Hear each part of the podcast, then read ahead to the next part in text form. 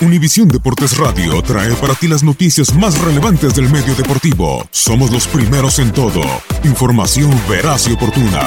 Esto es La Nota del Día.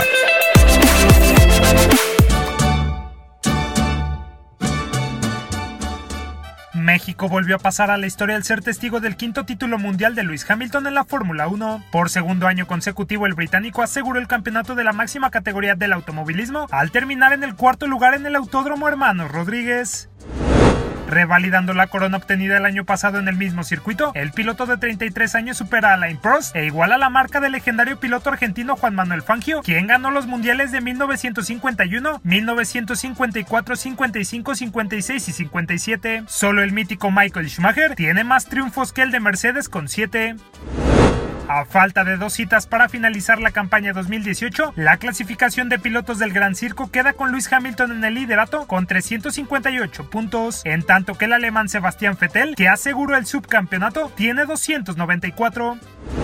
El primer lugar de la carrera le perteneció al holandés Max Verstappen, que repitió la victoria de 2017 en suelo azteca. Por detrás del perteneciente a Red Bull, Sebastián Vettel fue segundo lugar, mientras que su compañero Kimi Raikkonen fue el encargado de cerrar el podio. Max Verstappen's smile will be beaming in Mexico this evening. Verstappen wins the Mexican Grand Prix. Lewis Hamilton, the man from Stevenage, has done it once again as he rounds the final corner. It's high fives for Lewis Hamilton, a five time champion of the world. La zona de puntaje de la carrera de 71 vueltas cerró con Valtteri Bottas en el quinto lugar, Nico Hulkenberg en sexto, el monegasco Charles Leclerc en séptimo, Stoffel Van Dorme en octavo, Marcus Ericsson en noveno y finalmente Pierre Gasly de Toro Rosso en el décimo lugar. El título de constructores de la Fórmula 1 tendrá que esperar hasta Brasil, pues a pesar de que Mercedes se encuentra en la cima con 585 puntos, Ferrari se queda muy cerca en el segundo lugar con solo 55 unidades menos. El mexicano Sergio Checo Pérez se quedó con las ganas de darle una alegría a su afición, ya que tuvo que abandonar la competencia a falta de 20 vueltas debido a que su monoplaza se quedó sin frenos. Por primera vez desde el regreso de la categoría Reina México, el oriundo de Guadalajara no pudo finalizar la carrera.